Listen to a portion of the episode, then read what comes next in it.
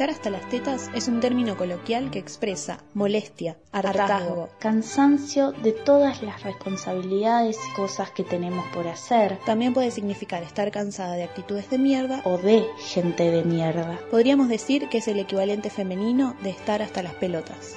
Mi nombre es Carla Pellegrini. Yo soy Camelia Vera y, nosotras, estamos hasta, las tetas. Bienvenidas, bienvenides y bienvenidos. Esta es la segunda parte del capítulo eh, Hasta las tetas de maternidades obligadas. Pueden escuchar la primera parte en el Instagram y Facebook de la Coordinadora Estudiantil Artística. Seguimos con la entrevista que le hicimos a Aden de Bahía Rosa, Socorristas en Red. ¿Nos podés contar cuál es la situación en Argentina en cuanto a la ley del aborto? La verdad que eh, en cuanto al aborto estamos un poquito atrasados todavía. La última modificación fue en 1921 en el Código Penal. Recién en 2015, a partir del fallo FAL, que fue por una adolescente violada en Comodoro Rivadavia, eh, a partir de allí la Corte Suprema de Justicia actuó sobre los efectores de salud y de la justicia interpelando, ¿no? Para que se cumplieran con las causales de la interrupción legal del embarazo. Oye, oye, despacio, cerebrito. El protocolo ILE de interrupción legal del embarazo es una guía para que las instituciones y personal de salud cumplan con su responsabilidad ante la ley argentina, porque actualmente, en junio del 2020, el aborto es legal por determinadas causales. Tenemos derecho a solicitar un aborto si el embarazo es producto de violencia sexual o si pone en riesgo nuestra vida o nuestra salud integral. Y ojo, ante caso de violencia sexual solo tenemos que firmar una declaración jurada, no tenemos la obligación de presentar una denuncia. Pero lo que pasa es que la legislación argentina exige que los motivos, es decir, las causales, estén verificadas por profesionales de la salud. Entonces, la decisión ya no es nuestra.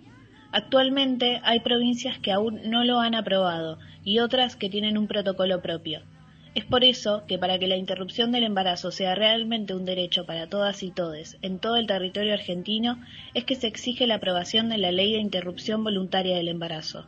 Entonces, ¿qué es este proyecto del que se habla actualmente? El proyecto de la interrupción voluntaria del embarazo es el proyecto de la campaña por el aborto legal, seguro y gratuito. La primera presentación fue en el 2007 y este año la presentación se vio mm, parada, frenada, ¿no? Por, por, esto, por este tema de la cuarentena.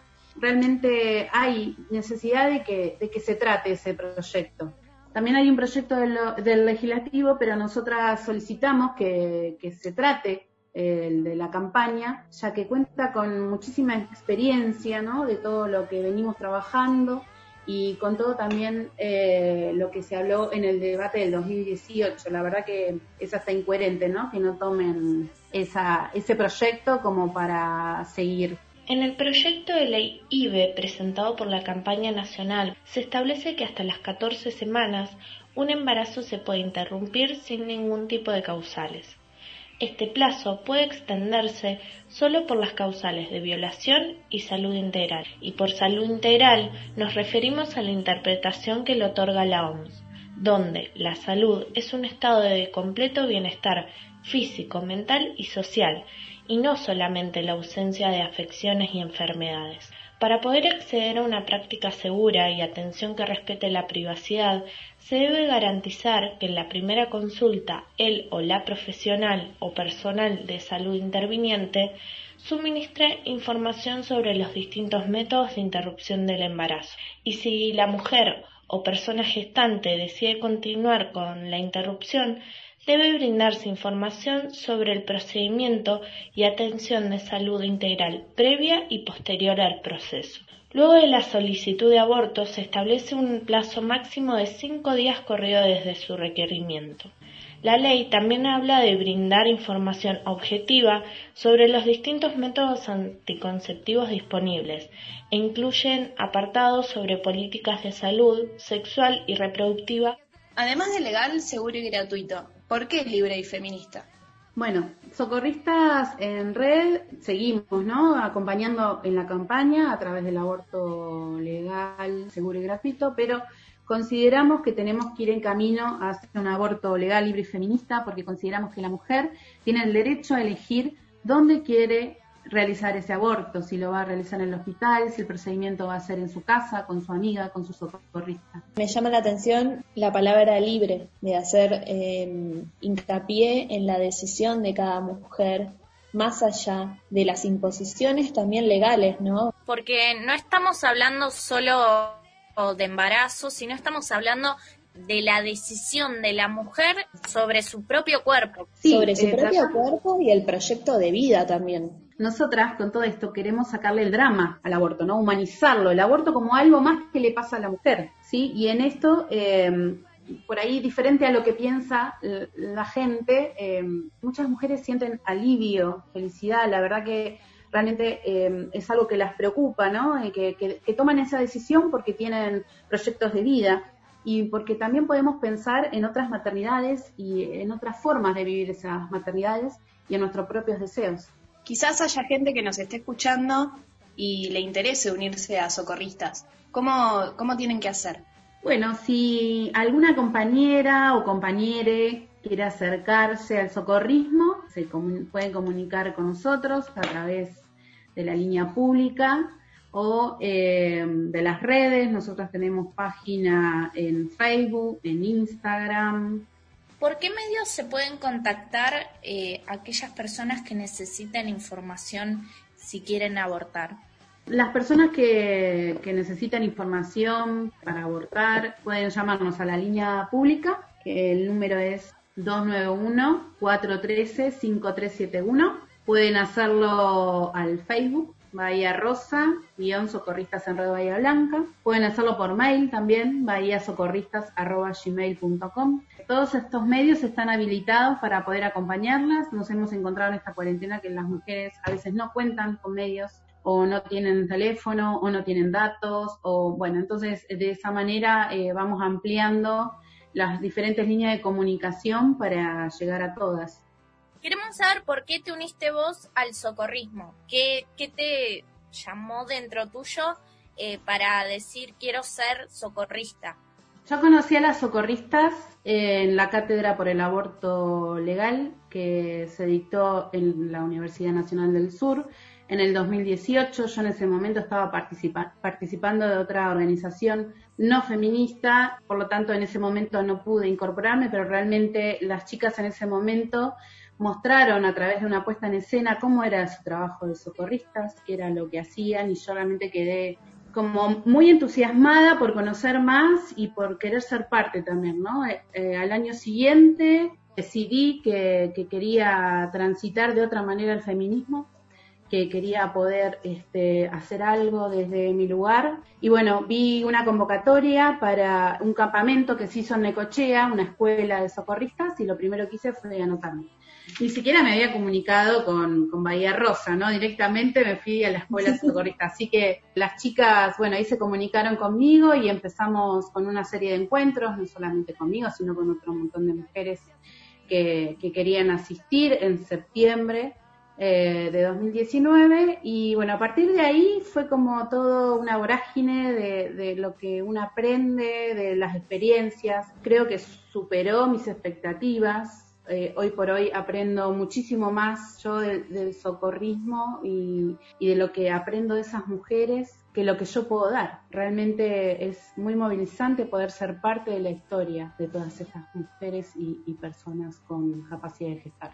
¿Y qué sentís al acompañar a una mujer o una persona con capacidad de gestar en el tránsito de su aborto? ¿Qué te trae a vos sentimentalmente, emocionalmente? ¿Qué te conmueve de eso?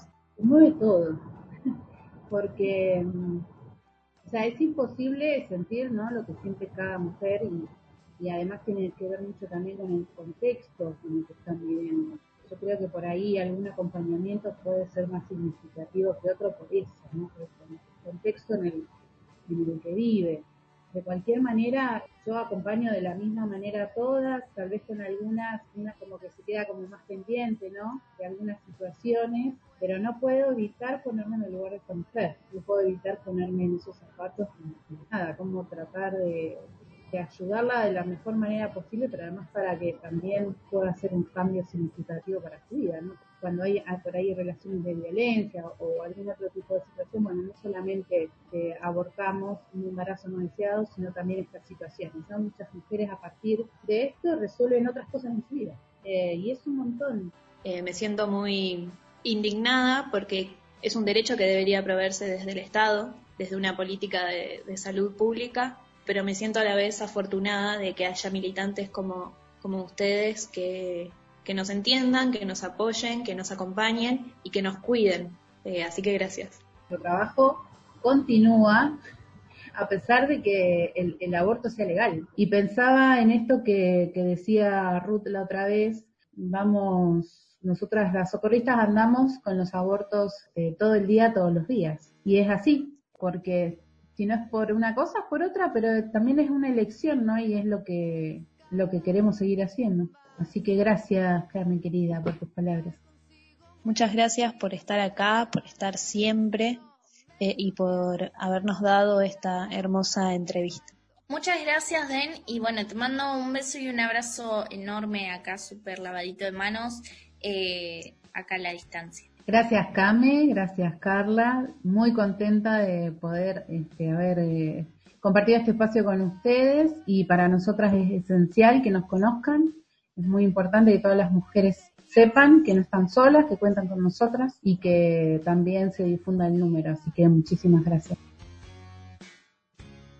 Bueno, es momento de jugar. Vamos a jugar a nuestro juego de tengo un flete cargado con. En esta ocasión quisimos que nuestros oyentes jugaran con nosotras y por eso posteamos en Instagram, en el Instagram de la Coordinadora Estudiantil Artística, para que nos escriban sus mitos sobre el aborto. Y nos contestaron. Un mito y miedo muy común es que si abortas... Te rías, por favor. Un mito y miedo muy común es que si abortás nunca vas a volver a ser madre. Es mentira, nos dice entre signos de admiración. Y si esto es mentira, es un mito total, porque luego de abortar, la persona que te asiste tiene que informarte sobre los métodos anticonceptivos, porque abortar no afecta en nada la capacidad de embarazarse y parir, siempre y cuando hablemos de abortos cuidados, seguros, amorosos, que es el aborto que militamos Además, ni hablar de que ser madre es una construcción y va más allá de embarazarse y parir.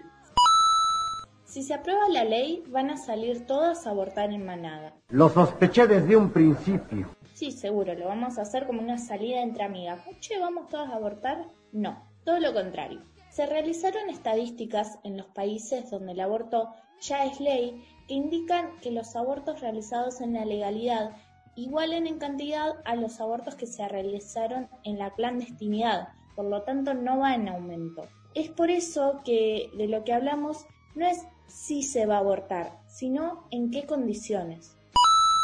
El proyecto habilita el aborto en caso de malformaciones. La verdad es que no hay nada en el espíritu del proyecto de ley que lleva a pensar que habilita el aborto en caso de que el feto tenga alguna discapacidad. Esto es completamente erróneo, subjetivo de las personas que crean estos mitos. Un embrión de cuatro semanas puede tener una cuenta en Facebook y postear cosas para psicopatearte. Eh, no, menos de un milímetro. Mide un embrión de cuatro semanas. Menos de un milímetro. Listo. Ese es un troll macrista. También nos llegó algo que no es un mito, pero es una anécdota que merece ser contada. dice, una tía se compró un vestido con la plata para el aborto, así que tuve otro primo. Y, después nos amplían un mensaje, el esposo le dijo que más plata no le daba. Lo loco es que toda la familia sabemos la historia. Em, muy linda y serena anécdota familiar, así todos sentados en la mesa comiendo. Claro, ¿cómo será año nuevo? Claro, entre los, la anécdota de los domingos se, se cuela eso. El feto tiene la cura del COVID. Error, el feto es la cura del COVID. Dame células madre. Células madre.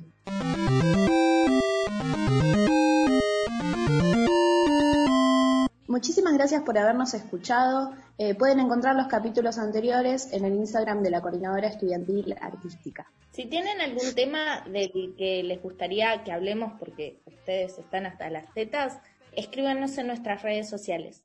Y una vez más, todo está bajo control gracias a las chicas superpoderosas